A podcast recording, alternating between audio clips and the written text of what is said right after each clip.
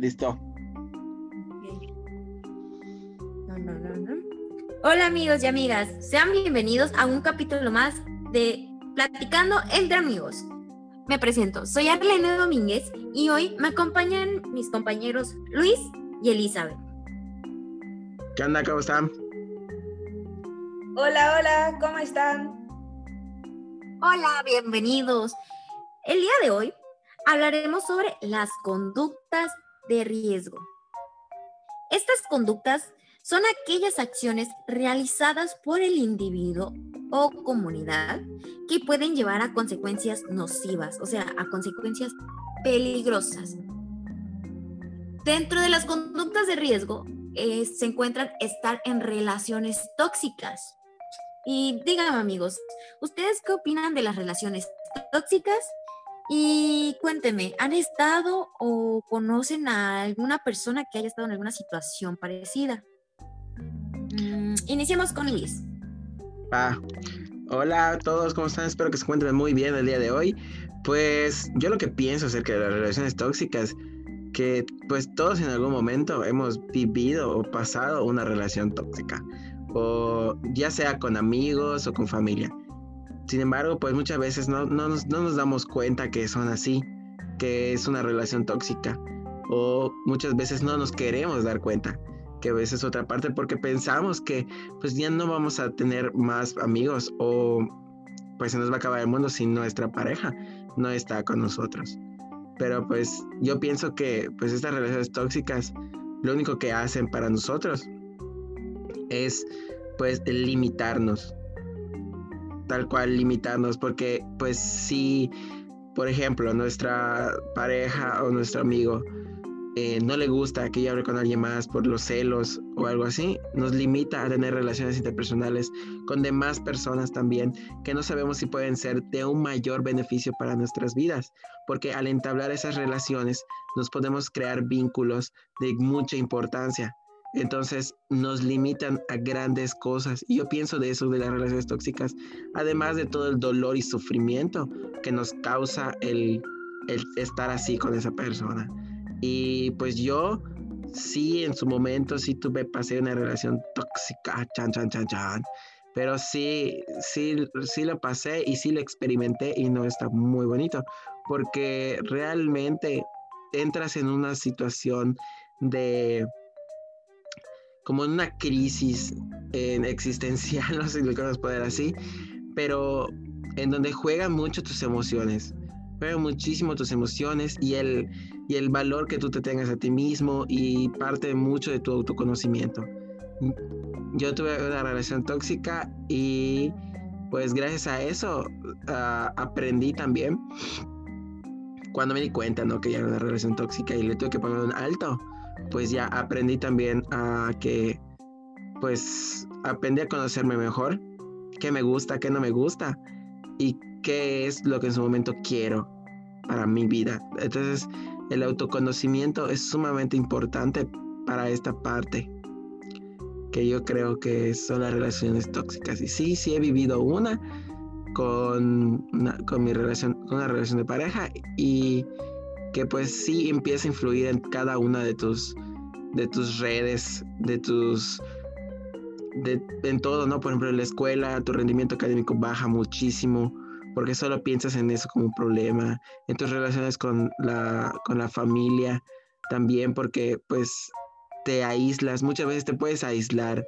de para que no te pregunten nada para que no para que no se enteren o algo así, entonces te empiezas a aislar de las personas y de tu misma familia, entonces sí genera varios problemas, se propaga a otras áreas de tu vida en donde ya no te deja disfrutar de, de cual, ¿no? Vives con esa, vives con esa eh, necesidad de, de querer expresarlo, pero no poder. Entonces, pues yo es lo que pienso y lo que creo. Hola, hola. Es un gusto estar, poder estar aquí. Bueno, yo opino de las relaciones tóxicas que como bien nos mencionó nuestro compañero Luis, las relaciones tóxicas nos limitan porque no nos permite ser nosotros mismos, ya sea con nuestros gustos o lo que nosotros queremos ser. Por ejemplo, yo viví una relación tóxica de amistad, es decir, en la secundaria. Tenía alrededor de tres amigas, pero actualmente yo considero que esa fue una relación de amistad tóxica porque no me permitía, permitían ser quien yo quería ser. Yo tenía que estar, eh, hacer y estar con ellas. Eh, si yo quería tener otros amigos, como que era como que no, no puedes porque nosotras somos tus amigas. Entonces, además que no permite ser nosotros mismos, nos va a bajar el autoestima o ese nivel de autoestima. Por lo tanto, también va a generar estrés en nosotros mismos por nuestras actividades. Como bien sabemos, durante nuestro día pues tenemos actividades y esas personas tóxicas o esas relaciones de amistad tóxicas van a, querer estar con nosotros durante todo nuestro día.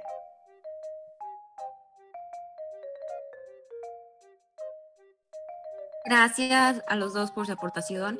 Creo que mencionaron ¿no? algo muy importante, que a fin de cuentas esto de las relaciones tóxicas nos impiden crecer tanto profesional como personalmente, ¿no? Nos impiden igual desarrollarnos en ciertas cuestiones.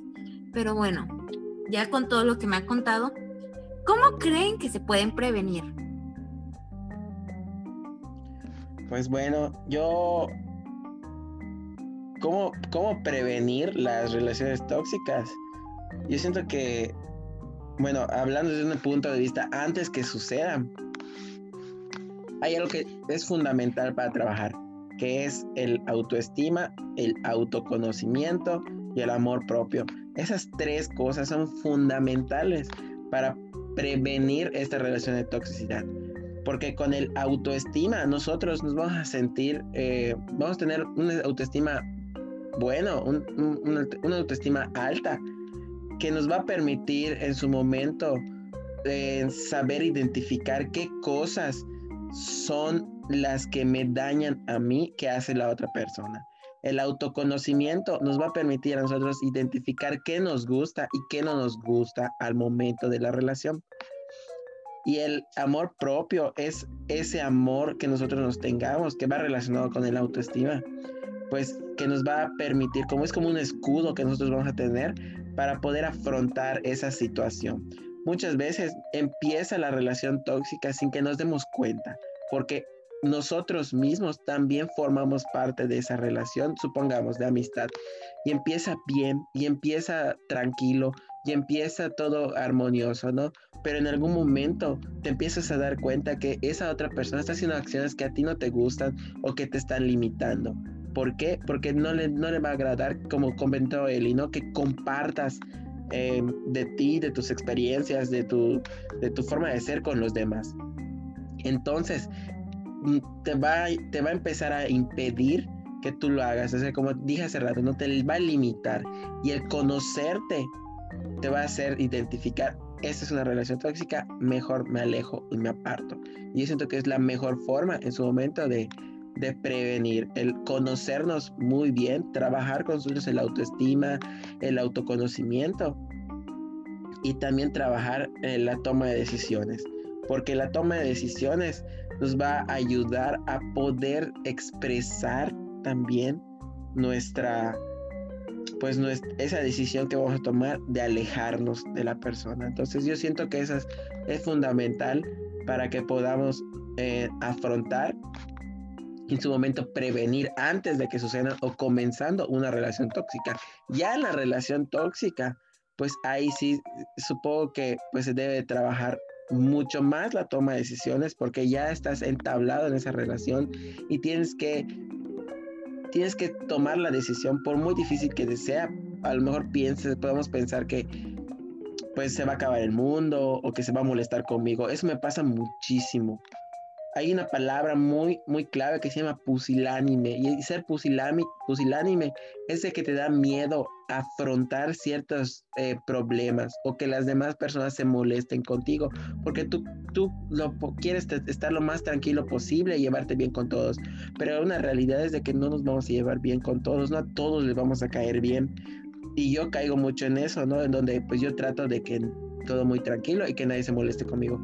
Sin embargo, también es sano y afrontar esa realidad de que no a todos les vamos a caer bien y que no, no le necesitamos caer bien a todos para sentirnos bien. Entonces, esa parte también es muy importante. Yo eso supongo, creo y siento que es muy interesante, que se debe trabajar e importante para prevenir y durante una relación tóxica. Bueno, respondiendo a la pregunta, ¿cómo prevenir una relación tóxica? Yo diría que para prevenir esta relación tóxica conlleva un proceso, es decir, como que una serie de pasos, porque como bien sabemos, nosotros estamos acostumbrados a interactuar con estas personas, porque como lo mencioné anteriormente, estamos acostumbrados que estas personas estén en nuestros días. Por lo tanto, diría que este proceso conlleva de paso a paso. Es decir, primero nosotros nos debemos dar cuenta que estamos em, dentro de una relación tóxica. Nos vamos, esto se va, nos vamos a dar cuenta a través de las limitaciones que estas personas nos dan. Posteriormente a esto, nosotros vamos a empezar a alejar poco a poco. Y es aquí cuando nos vamos a empezar a dar cuenta de que estamos en una relación tóxica. Asimismo, esto nos va a permitir en un, en un el, perdón, el amor propio de nosotros mismos.